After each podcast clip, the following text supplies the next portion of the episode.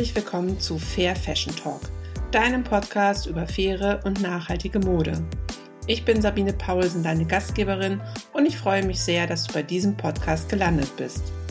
Ich möchte meine Erfahrungen und mein Wissen mit dir teilen, interessante Persönlichkeiten und Organisationen interviewen und dich dazu motivieren, auch in deinem Alltag Fair Fashion mit einzubinden. Melanie Scheibel hat ihr veganes Stricklabel Otherwise 2016 im Allgäu gegründet und konnte sich in den letzten Jahren ein kleines Team aufbauen, was dabei hilft, Mellies Kollektion in dem Atelier vor Ort umzusetzen. Melly legt viel Wert darauf, ihre KundInnen bei der Planung mit einzubinden. Welche Modelle sollen umgesetzt werden? Welche Farben und Qualitäten werden favorisiert? Sie erzählt uns, warum sie sich für vegane Produkte entschieden hat, welche tollen Pläne sie sich für die Zukunft vorstellt und welche Herausforderungen ihr bei der Arbeit mit veganen Produkten begegnen. Freut euch auf diese Folge. Hallo Melli, herzlich willkommen zu meinem Podcast Fair Fashion Talk. Vielen Dank für die Einladung. Ich freue mich sehr, dabei sein zu können. Sehr gerne. Möchtest du dich erst einmal kurz vorstellen?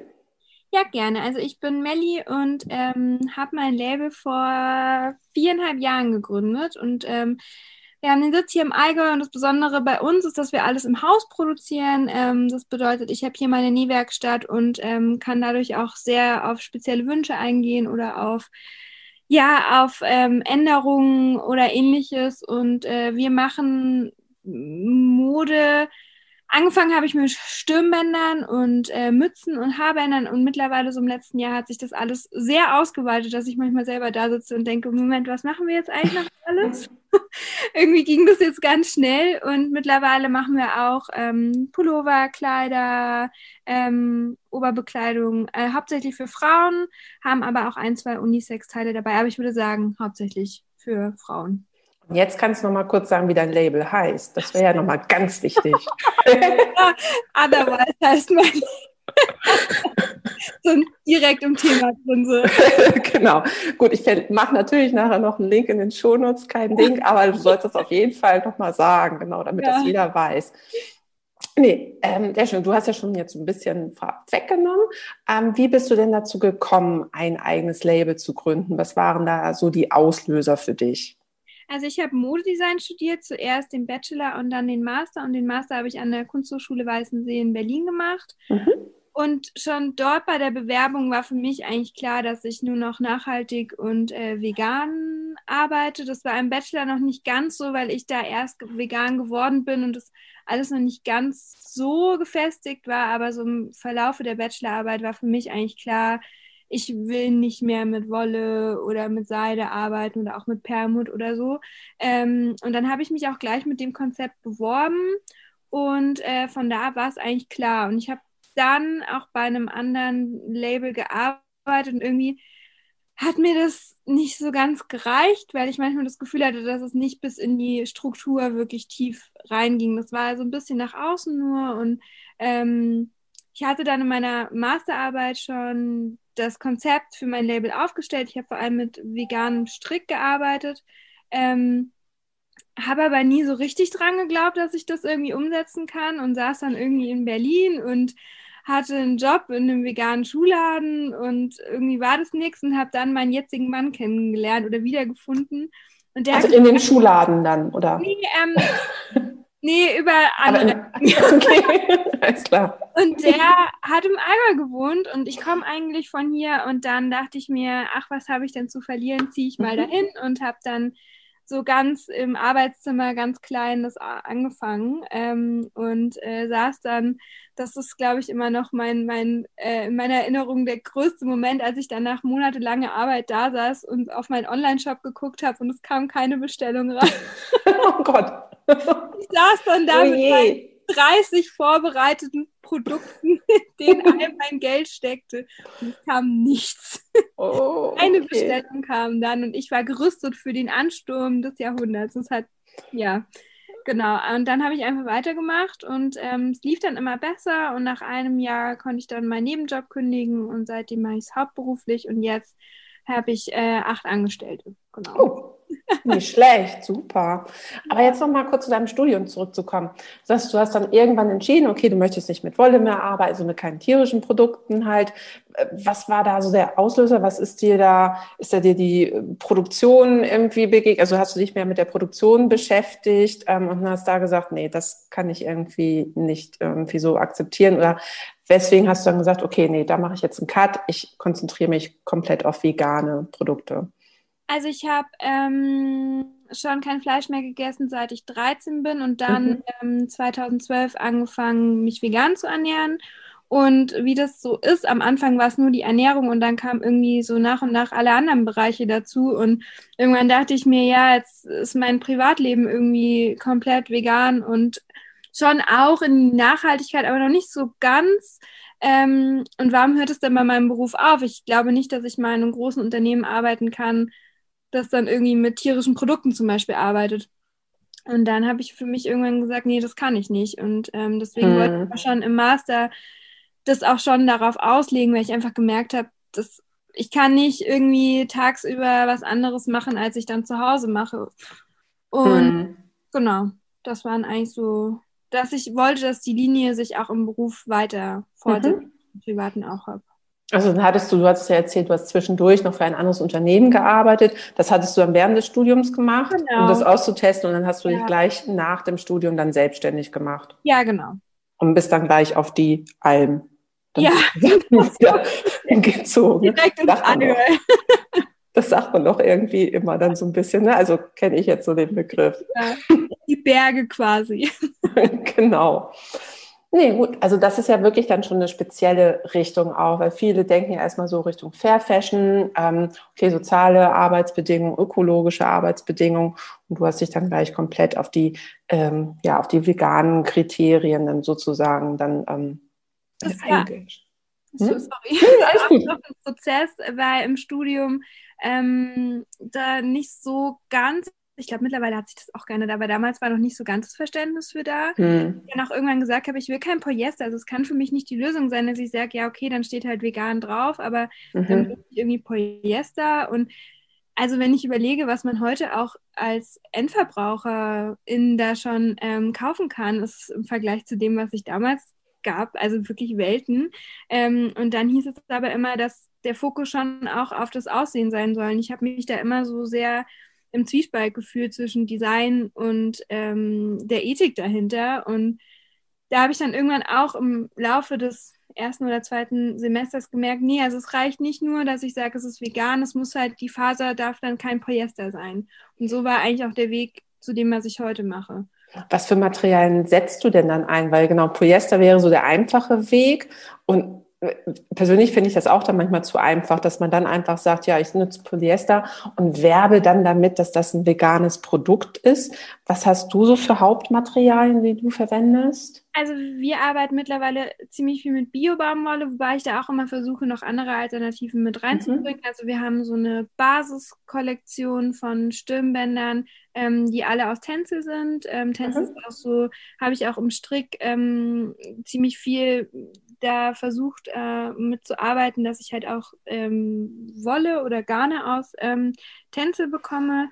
Wir haben ähm, so ein Eco-Vero Visco. Mhm. Das, ähm, das von Lenzing ist das, ne? Genau, ja. Genau. Mhm. Ähm, ansonsten tatsächlich viel Bio-Baumwolle, aber auch Leinen. Ähm, ich würde gerne nächste Saison auch noch ein bisschen mit Hanf arbeiten. Es ist ein, ja einfach ein schöner Mix aus eben diesen neuen Fasern und aber auch einfach den klassischen pflanzlichen Fasern. Mhm. Okay.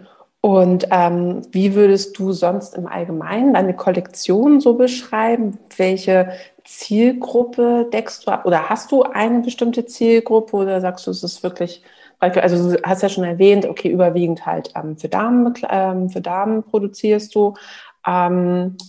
Welche Altersgruppe oder welcher Typ ist das? Hast du da immer einen bestimmten Typ, wenn du an deine Kollektion rangehst oder?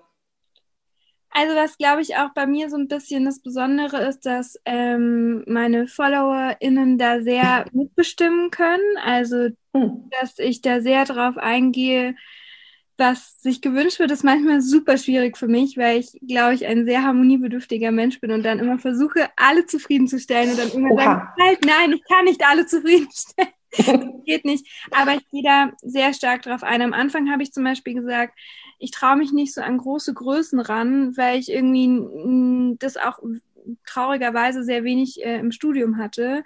Also, mhm. Also, Konfektion 36, 38 genäht. Deswegen wusste ich einfach nicht, ähm, wie kann ich jemanden, der eine größere Größe trägt, so ähm, bedienen, dass die oder derjenige sich gut fühlt. Das ist halt für mich dann irgendwie so, wo ich dachte, oh ne, und das kann ich nicht und ich weiß nicht, wie, ich will dann, dass sich alle wohlfühlen, die meine Kleidung tragen. Mittlerweile bin ich da so, dass es auch alles von XXS bis XXL gibt, was wir machen mhm. können.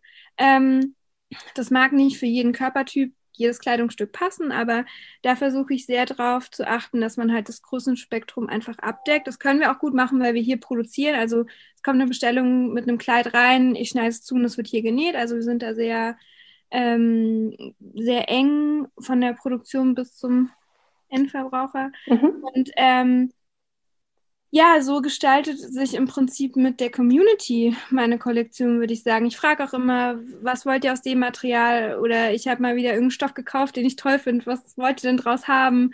Und ähm, so würde ich das sagen. Wobei ich aber auch sagen muss, ich mache nichts, was mir nicht, was ich nicht selber tragen würde. Das ist mhm. so ein Endkriterium klar gehe ich da super gerne drauf ein, ähm, was die Leute sich wünschen, aber so das Letzte ist immer, wenn es mir nicht gefällt, mache ich es nicht. Okay, also du hast dann eigentlich sozusagen eine Basis, wo du sagst, okay, das wäre meine Kollektion jetzt, das wären die Farben.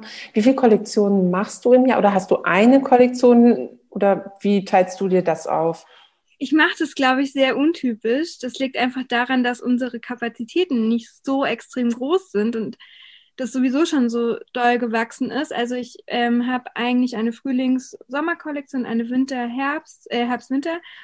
Aber ich mache dann auch immer wieder zwischendurch was. Also okay. Ich fange jetzt zum Beispiel mit den Frühlingsteilen mit einem kleinen Sortiment an und dann kommt immer wieder was dazu. Ähm, das Ziel ist jetzt bei den Frühlingsteilen, dass man sie alle untereinander kombinieren kann. Ob man das zu 100 Prozent klappt, weiß ich nicht. Aber mein Ziel ist jetzt zum Beispiel ein kurzes Top, ein langes Top, eine Bluse, eine Hose und ein Wickelrock und eine Jacke. So, mhm. so mein Grundding. Aber das kommt jetzt nicht alles im März, sondern es kommt einfach so nach und nach, wie wir es halt entwickelt bekommen. Okay.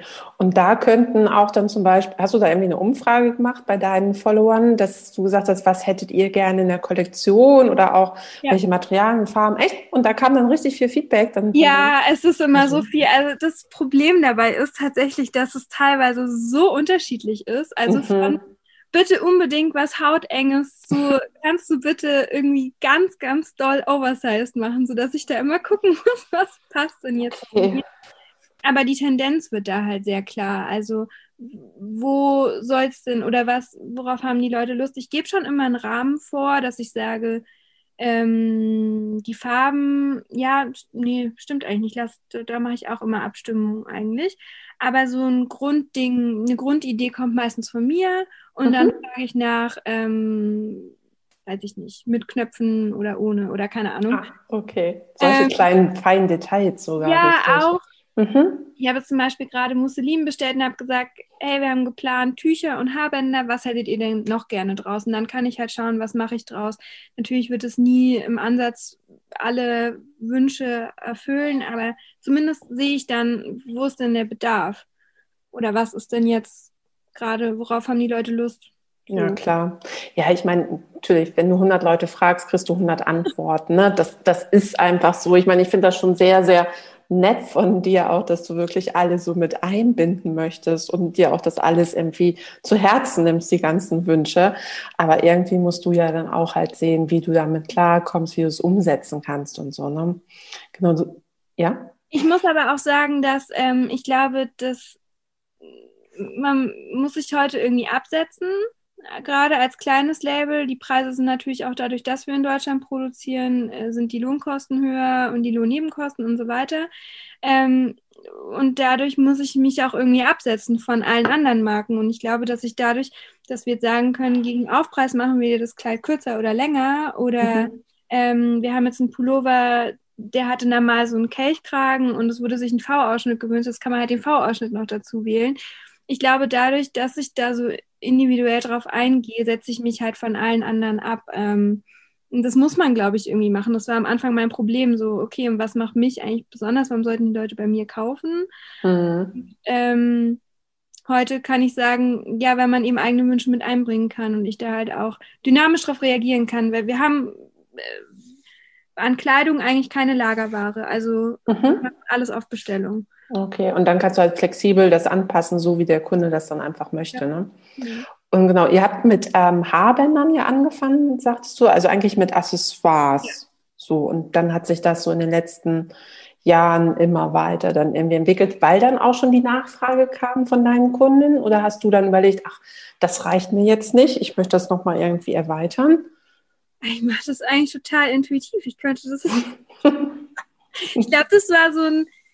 Ich habe oft entstehen Produkte, weil ich denke, ach Mensch, das wäre doch cool. Und mhm. dann gehe ich in, in meine Nähwerkstatt mittlerweile, sind es ja dann doch ein paar, die da, die da irgendwie beteiligt sind und sagen, was haltet ihr eigentlich von der Ja, sehr gut. Dann, dann die, äh, Ma Maria ist meine äh, Schneiderin, die sagt dann, ja klar, ich habe da eine Idee zu. Und dann überlegt sie über Nacht und sagt, du Melli, ich habe mir überlegt, wir könnten das so machen.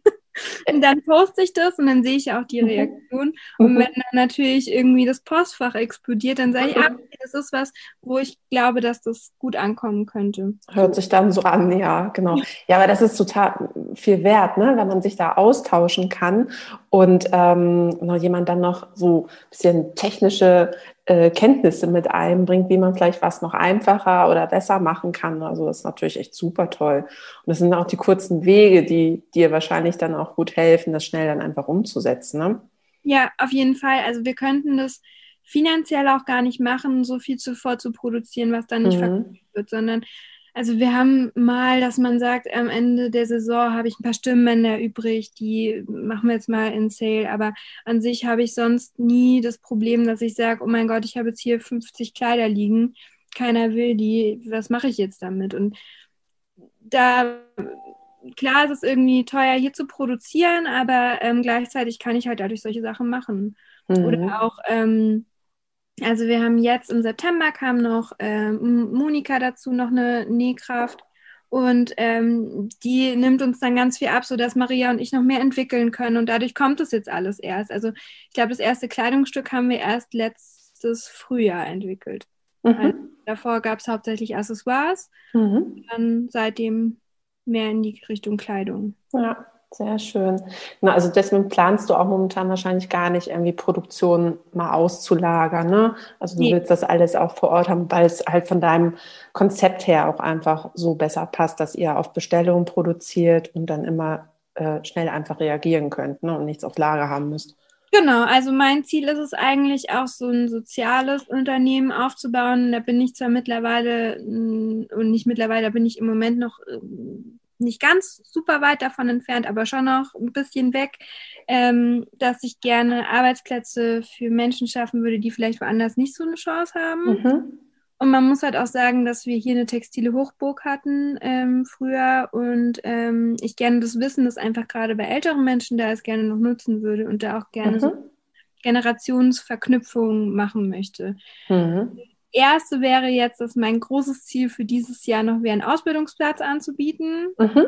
Weil ich einfach meine, meine Näheren sind auch schon ein bisschen älter und ich habe gesagt, ihr dürft nicht in Rente gehen. Oh das ist immer fair, ne? Ja, so, wie war das mit dem sozialen Projekt?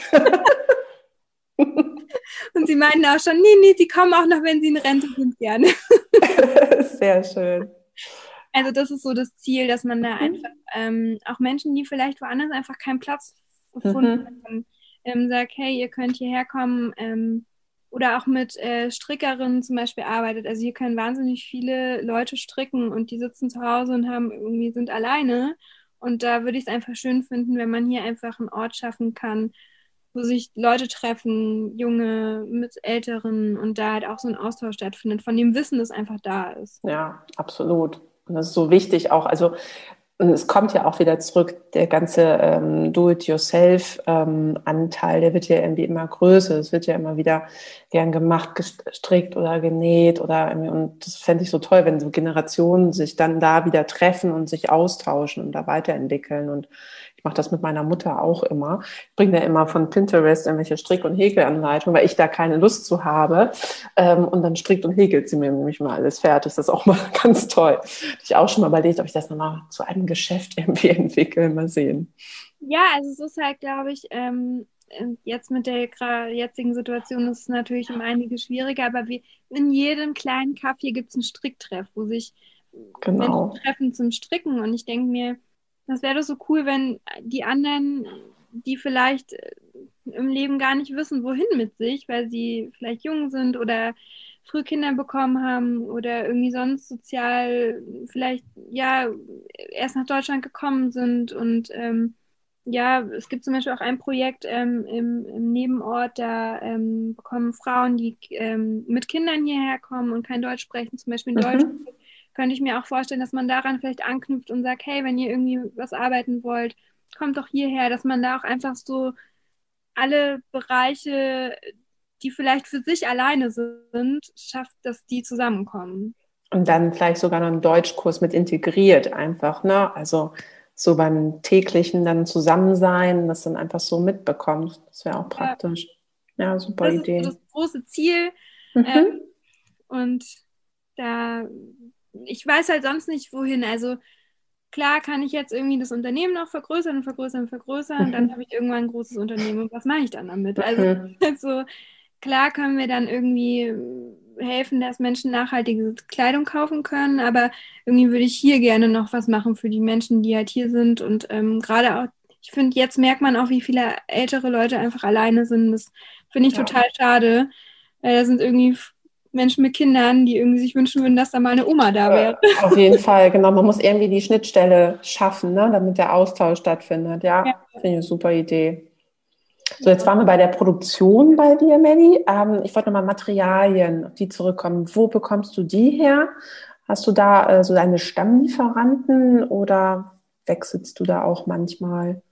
Also ich habe so meine Stammlieferanten, wo ich auch einfach weiß, dass die Qualität passt und das mhm. auch schon seit langem eigentlich.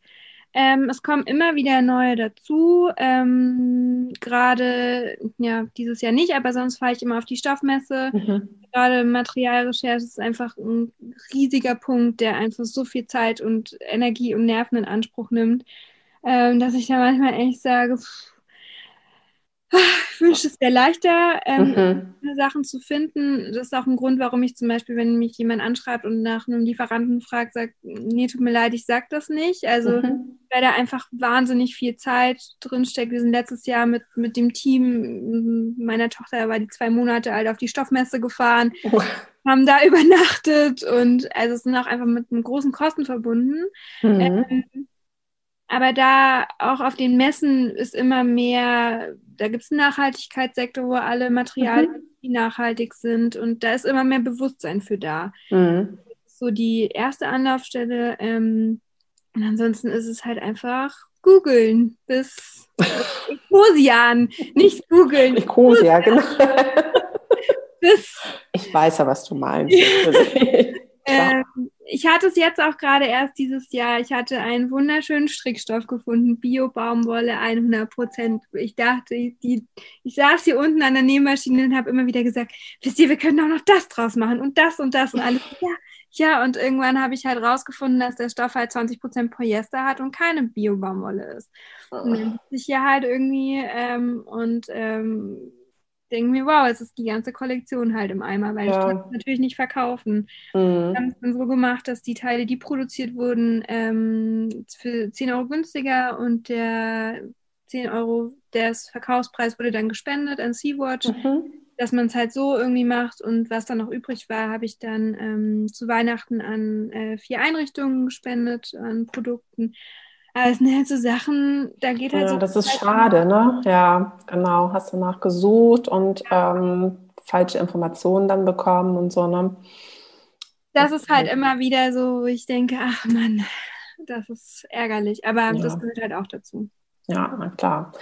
das ist wahrscheinlich, das wäre so meine nächste Frage, genau, ob du irgendwelche Herausforderungen hattest, als du dich selbstständig gemacht hast oder jetzt auch noch immer irgendwelchen Herausforderungen begegnest. Das ist zum Beispiel dann eine mit deinen Materialien. Aber hast du da noch irgendwelche anderen äh, Punkte, wo du sagst, ja, das würde ich auch, glaube ich, das nächste Mal anders machen oder das ist immer irgendwie ein Problem, wo ich immer wieder vorstehe und noch keine Lösung dafür gefunden habe?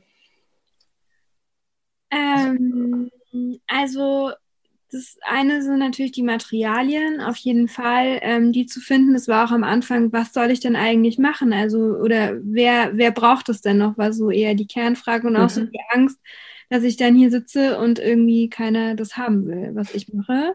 Und auch so dieses große, wo fange ich an? Und mein Mann ist schon lange selbstständig, deswegen konnte der da immer sagen, mach einfach. Also mhm. einfach. Also ohne ihn hätte ich das wahrscheinlich auch gar nicht gewagt, weil ich auch gar keinen, also ich bin hierher gekommen irgendwie mit meinem, meinem Laster voll Sachen und hatte halt auch irgendwie keine Kohle mehr und war dann so, okay, und was machen wir jetzt? Also er hat dann gesagt, ach, probier einfach, wir kriegen das schon hin und hatte dann wahnsinniges Vertrauen in mich und jetzt, ähm, erst Tätowierer ist halt der Laden seit November zu und jetzt ist es so ein mhm. bisschen andersrum, dass ich sage, ja. wir machen das. ja, sehr gut. Ist halt so ein, ähm, er hat da ganz viel bewirkt, dass ich das probiert habe. Und ich glaube, das ist auch für viele GründerInnen das Problem am Anfang so, oh mein Gott, ich, ich traue mich das gar nicht, was soll ich machen und was ist, wenn es schief geht? Und er hat immer gesagt, ja, was ist dann? Also was ist das Schlimmste, was passieren kann? Dann hörst du halt auf. Also ähm, ich glaube, diese Zweifel, den ich auch immer wieder habe, ähm, machen wir das Richtige und so gerade vor großen Entscheidungen, vor jetzt habe ich die erste, die wirklich Vollzeit arbeitet und nicht mehr nur irgendwie 75 oder 30 äh, oder 50 Prozent. So, oha, da sieht man die Personalkosten steigen, schaffen wir das? So, das glaube ich, ich habe ganz am Anfang ähm, einen, einen Gründer einer veganen Schuhfirma gefragt, so was würdest du mir für einen Tipp geben für den Anfang? Und dann hat er zu mir gesagt, ich glaube, was das Wichtigste ist, ist zu wissen, dass keiner da draußen wirklich weiß, was er macht. Also, okay. Auch große klar. Firmen, äh, hinter den Kulissen läuft es bei allen gleich. Also jeder hat Zweifel, jeder hat irgendwie Ängste und ich glaube, das ist auch so das Wichtige zu wissen. Ähm, das war am Anfang was Großes und auch jetzt gerade, was wir jetzt haben, ist halt einfach, dass das Unternehmen wahnsinnig gewachsen ist und ich da auch mitwachsen darf. Ähm, und das ist jetzt gerade so ein großer Punkt. Also mhm. wie schaffen wir Strukturen, um mich mehr zu entlasten? Gerade mit Kleinkind ist es halt auch immer noch so. Ähm, so ein Punkt, dass man da sehr auf sich achten muss. Also es ist halt nicht mehr wie früher, dass ich dann das Wochenende halt durcharbeite, sondern es ist halt ein kleiner Mensch, der sagt, Mama. ähm, oh. Und da halt die Strukturen zu schaffen, Sachen abzugeben, ähm, das äh, ist, glaube ich, ganz wichtig und keine Angst haben vor großen Schritten. Manchmal muss man die erstmal machen. Genau, das sagen so viele. Das höre ich immer wieder. Wer sich selbstständig macht, eigentlich immer diese Aussage, einfach mal machen. Gar nicht großartig überlegen oder doch ein bisschen überlegen schon, ja, ähm, aber nicht bis in den Perfektionismus hinein alles fertig planen, äh, weil dann wird man es nie machen einfach. Ne? Also erstmal anfangen und dann gucken, okay, wie entwickelt sich das? Ähm, ich glaube, das ist auch schon wirklich der richtige Ansatz und nicht dieses Hinterfragen, ja, wer brauchte meine Sachen?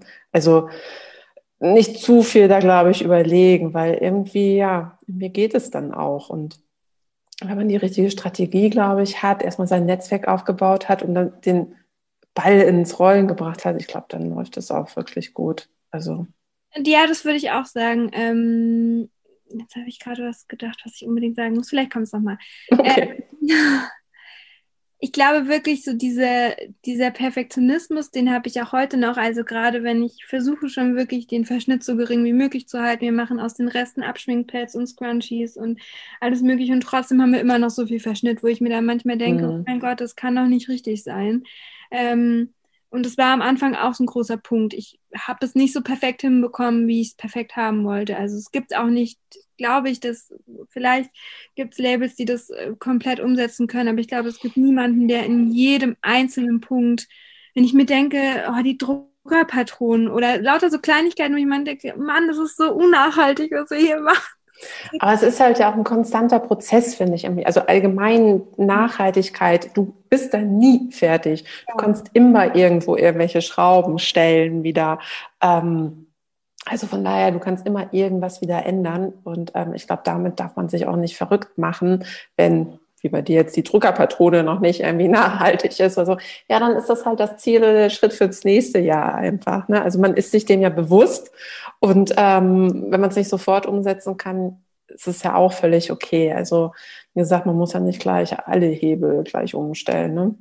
Aber das war halt mich ganz lange davon abgehalten, überhaupt anzufangen, weil ich mir gesagt habe, ich schaffe es gar nicht, das perfekt mm. zu machen. Ja, siehst du. Ähm, ich bin in anderen Punkten nicht so perfektionistisch. Ich habe aber auch im Laufe der Jahre festgestellt, dass ich in einigen doch ziemlich perfektionistisch bin. ähm, aber ja, so dass ähm, den Jetzt-Stand auch irgendwie anzuerkennen und zu sagen, wir tun, was wir können. Ähm, und das fängt auch schon im Kleinen an, ähm, was so äh, das Miteinander hier angeht. Da bin ich auch immer noch am Lernen, weil so diese neuen Strukturen, ähm, die jetzt halt einfach kommen, das hatte ich, im, also im Studium war da gar keine Rede davon, so äh, flache Hier Hierarchie. Mhm. Äh, ja. Wir sprechen alle einmal die Woche drüber, wie es uns geht, so. das gehört halt auch dazu. Ähm, also ich finde, am Ende kann nur was was Gutes rauskommen, wenn wir hier uns einig sind. Das heißt auch nicht immer, dass alles immer toll ist, weil wir Menschen sind, die auch jeder so sein Päckchen mitbringen. Aber zumindest sozusagen, wir sind hier offen, dafür miteinander zu reden. Das sind die Kleinigkeiten, die, finde ich, auch dazugehören. Na klar, die Führungsqualitäten musstest du dir wahrscheinlich auch erstmal irgendwie aneignen und lernen. Ne? Also klar, aber das ist für dich ja halt auch einfach ein Prozess, genau, weil es dir im Studium nicht mitgegeben wurde. Äh, ja, da wächst du dann auch so rein dann irgendwie. Ja. Ne? Also das ist auch manchmal, wo ich mir denke, mein Gott, und jetzt ich acht Angestellte.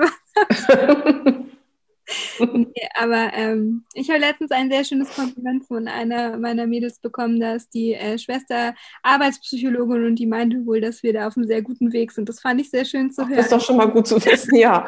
Das ist schon mal eine schöne Bestätigung, das finde ich auch gut. Ja. Vielleicht auch einfach so, ich glaube, was auch so Teil von dem Ganzen, dass es so erfolgreich geworden ist, ähm, ist es, dass ich da sehr authentisch bin. Also ich sage zum Beispiel auch, ähm, wenn was schief geht oder wenn ich irgendwie einen schlechten Tag habe, dann kommuniziere ich das auch, weil ich glaube, dass das so verloren geht. Auch, ähm, dass wir halt alle Menschen sind, wo es nach außen hin vielleicht irgendwie toll aussieht, aber trotzdem sitzt man irgendwie als Mama von, von einem Kind abends da und heult, weil irgendwie man das Gefühl hat, man wird nicht allem gerecht. So. Mhm. Man aber irgendwie selten.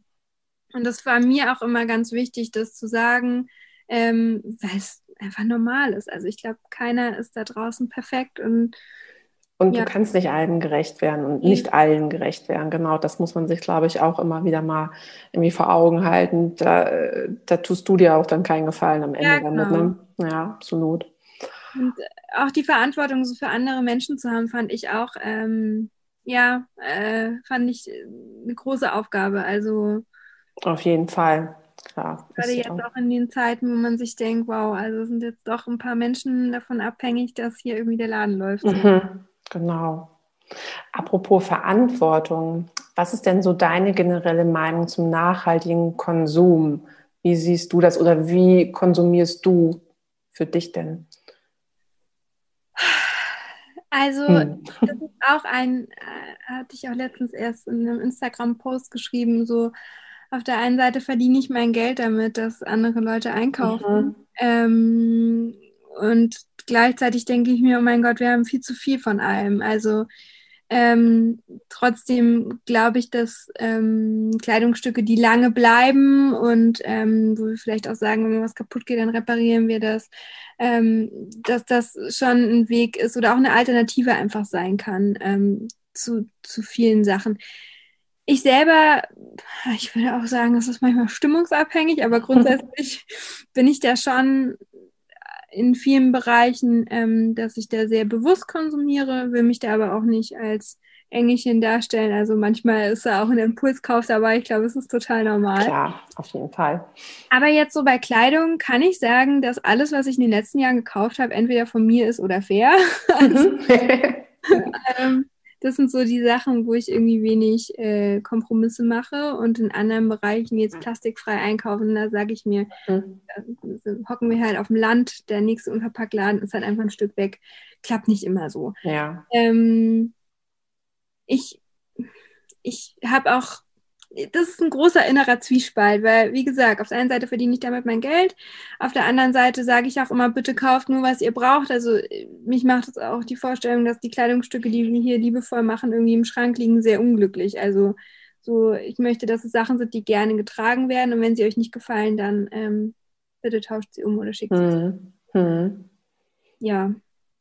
Und ähm, was bedeutet für dich generell Fair Fashion, nachhaltige Mode, wenn du halt was für dich konsumierst?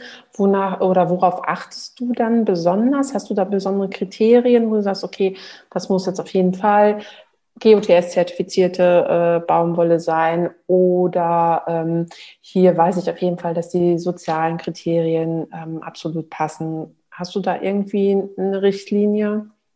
Ich habe halt so ein paar Marken, bei denen ich einfach gerne einkaufe.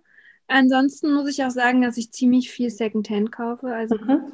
ähm, wir haben hier so einen kleinen Secondhand-Laden, da kaufe ich relativ viel, weil ich es auch manchmal schwierig finde zu bestellen, haha, als Online-Leben. Sachen kann ich gut bestellen, andere nicht so. Mhm. Ähm, und ich habe auch viele, ähm, ich glaube, es sind tatsächlich nur Kolleginnen, ähm, die eigene Labels haben, bei denen ich dann total gerne einkaufe, weil ich mich immer freue, wenn die bei mir einkaufen, denke ich mir, ach, das ist so schön, wenn man sich das so gegenseitig ähm, beieinander einkauft. Das finde ich total schön. Und da ist auch Instagram einfach großartig für, wenn ja. man kleine Labels, also ich kaufe gerne auch bei kleinen Shops ein.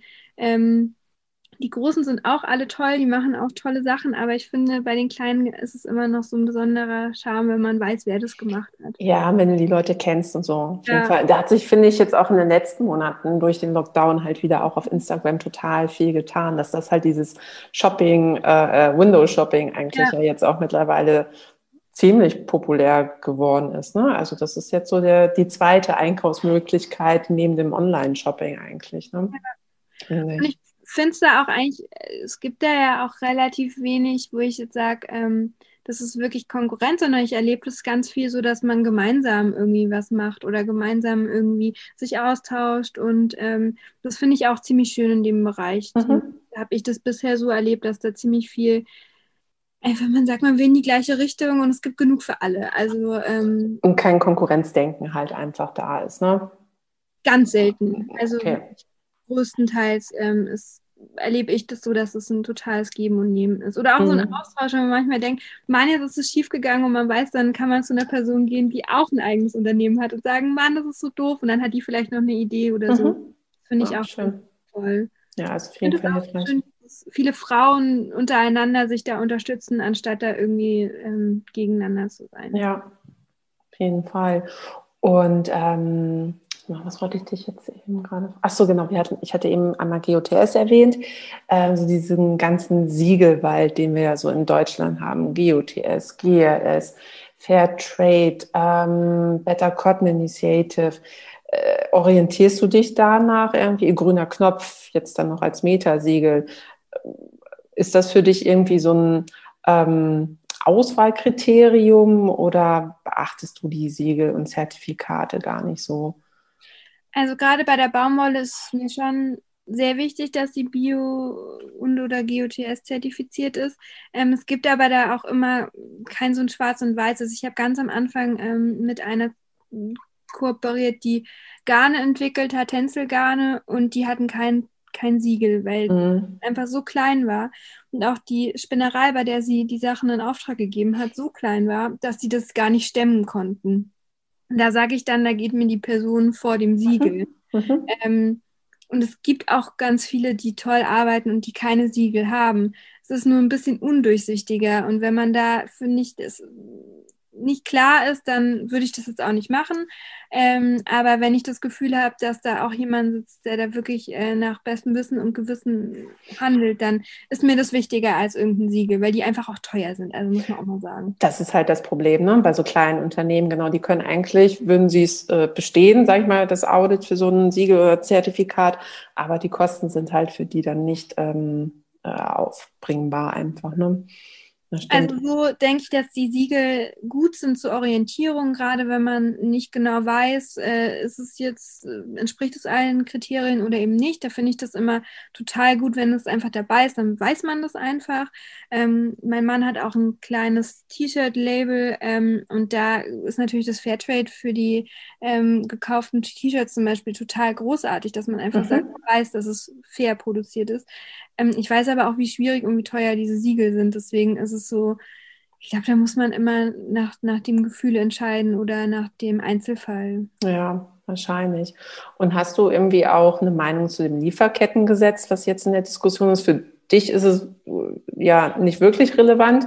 Du hast deine Lieferkette ja irgendwie ziemlich komplett im Blick. Ähm, verfolgst du das so ein bisschen, was da gefordert wird trotzdem? Oder? Ganz am Rande, um ehrlich zu sein, weil mhm. das nicht so Gut, für dich halt nicht relevant ist, ne? Ja. ja. Weil wenn ich jetzt, also es gibt ein paar Labels, ähm, die sind, glaube ich, nicht mehr fair, aber man kann auf, das fand ich im Studium total beeindruckend, man kann auf der Website alle Stationen einsehen, man kann mhm genau sehen, wo wurde der Knopf angenäht, äh, woher ist der Knopf. Und das fand ich sehr beeindruckend, das so transparent offen zu legen. Mhm. Wo sind welche Kosten? Und das fände ich auf jeden Fall großartig, wenn man dann auch mal sieht, wie ist denn die Marge bei, bei jetzt irgendeinem Fast Fashion T-Shirt? Wo bleibt denn das meiste Geld hängen? Und das fände ich auf jeden Fall einen schönen Weg, um auch den VerbraucherInnen da so ein bisschen ähm, einen Blick dafür zu geben. Also wo, ich glaube, wenn man nicht in dem Bereich arbeitet, ist es manchmal total überwältigend. Also was, was mache ich, wie mache ich es denn jetzt richtig? Also man hat ja das Gefühl, egal wo man hinguckt, ist irgendwie ein Herd, wo man denkt, oh mein Gott, das ist gar nicht so fair, wie ich dachte. Und das erlebe ich auch bei, bei anderen Labels, manchmal, wo ich mir denke, so, na ja, also wirklich so, bin aber selber nicht perfekt, deswegen will ich da auch nicht mit dem Finger zeigen, aber Trotzdem, Wie gesagt, denke ich, dass da manchmal so gewisse, wenn man das offenlegen würde, helfen würde, da den Durchblick zu behalten. Wie gesagt, das, äh, den Perfektionismus gibt es da ja auch gar nicht. Ne? Aber wenn man die Ansätze schon mal irgendwie ein bisschen äh, streuen würde oder damit beginnen würde, äh, schon mal die grobe Trans- oder die grobe Lieferkette halt aufzuzeigen, ich glaube, damit werden schon mal die ersten Schritte gemacht. Also bin auch gespannt. Ähm, also so ganz zur Einigung kommen sie ja noch nicht. Ähm, ich glaube, im März soll ja nochmal wieder was ähm, veröffentlicht werden. Schauen wir mal. Ähm, Melli, ich habe dann tatsächlich jetzt schon die letzte Frage für dich. Und zwar ähm, würde ich gerne mal wissen, was du dir so wünschst für die Zukunft, was für Pläne du hast, also so für dich, für dein Label, ähm, ob du irgendwelche Pläne hast. Gut, aus, äh, hattest du ja vorhin schon berichtet mit deinem sozialen Projekt ein bisschen. Ähm, Gibt es noch irgendwas, was du noch gerne mit uns teilen möchtest in Bezug auf insbesondere vegane Mode, wo der Kunde vielleicht besonders darauf achten sollte, wenn er vegane Mode kauft? Also ich finde es immer ganz wichtig, nochmal, ähm, gerade wenn man sich in dem Bereich nicht so auskennt, zweimal hinzuschauen, weil ich ganz oft schade finde, dass Leute, glaube ich, was richtig machen wollen, aber ich dann oft sehe, so ja, man kann sich halt irgendwie fair schnell irgendwo hinschreiben, da gibt es nämlich kein Siegel für, dass es wirklich fair ist. Oder dann heißt, ja, wir produzieren nachhaltig, aber wo produziert wird, steht zum Beispiel nirgends. Und dann denke ich mir, mhm. ja, wenn ich, also da finde ich es manchmal schade, dass da ähm, die Informationen einfach nicht so offengelegt werden. Ich finde, da kann man auch als, als Konsument da schon noch mal ein bisschen ähm, drauf gucken und da vielleicht auch mal nachfragen und so ein bisschen mhm. ähm, in die Richtung, weil ich glaube, wenn die Nachfrage kommt, das ist ja auch hier in den, auf dem Dorf, in den Cafés, wenn man öfter nach Hafermilch fragt, haben sie vielleicht Ja, das stimmt. Na klar, die Nachfrage äh, bestimmt das Produkt auf jeden Fall. Und ich glaube, das kann da auch einfach ein Punkt sein, dass man sagt, sag mal, wo produziert ihr denn genau und ähm, wie werden denn die Leute da bezahlt? Und ähm, da, das finde ich schon mal ganz gut, wenn man da einfach einen Blick für bekommt. Ähm, ansonsten für uns, ich finde es gerade total gut, wie sich das alles bei uns entwickelt. Deswegen äh, muss ich da immer erstmal hinterherkommen, so dass man äh, die Strukturen da auch wieder für schafft. Da sind wir gerade auch ganz viel dabei, ähm, dass ich nochmal mehr abgebe und einfach mehr Zeit habe für den kreativen Part oder auch einfach ähm, für den Kundensupport. Das ist ja auch so eigentlich das, was ich am meisten mache. und dafür braucht man ja auch viel Zeit einfach, ne? Also da musst du ja auch, kannst es ja auch nicht einfach so nebenbei machen. Vor allem, wenn du halt auch wirklich immer so die, super direkten Kontakt zu deinen Kunden hast. Also. Ja. Ähm, das ist auf jeden Fall, ja, und ansonsten hoffe ich einfach, dass ähm, ich da in diese soziale Richtung bald mal noch ein bisschen mehr mhm. reingehen kann. Das wäre total schön. Ähm, kann ich aber erst, wenn ich hier mehr Luft habe und auch wenn, wenn man sich ja wiedersehen darf und da vielleicht noch eher persönlicher Kontakt möglich ist. Ja, und ansonsten für mich persönlich hoffe ich, dass ich auch dieses Jahr noch ein bisschen mehr lerne abzuschalten. Das ist nämlich manchmal gar nicht so leicht. Mhm. Das kann ich mir auch gut vorstellen, ja. Aber halt uns da gerne auf dem Laufenden, Melli. Wenn da irgendwas passiert bei dir Richtung soziale Projekte, das finde ich auch total spannend, dann können wir uns da vielleicht nochmal treffen. Ja. Und dann nochmal zu austauschen. ich will dich jetzt nicht unter Druck setzen. nee, aber finde ich total spannend. Also ich folge dir auf Instagram, werde ich auch dann noch verlinken und ähm, dann werden wir da sonst ein bisschen auch was darüber erfahren, wenn sich da irgendwas tut. Auf jeden Fall. Sehr schön. Gut, Melly, dann äh, bedanke ich mich erstmal für deine Zeit, für dein Interview.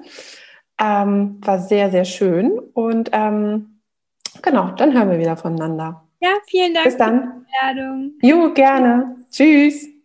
Das war Fair Fashion Talk, der Podcast rund um das Thema nachhaltige Mode. Nicht nur, dass Melly ihren Fokus auf vegane Produkte gelegt hat, sie konzentriert sich auch darauf, die Produktion nach dem Bedarf auszurichten.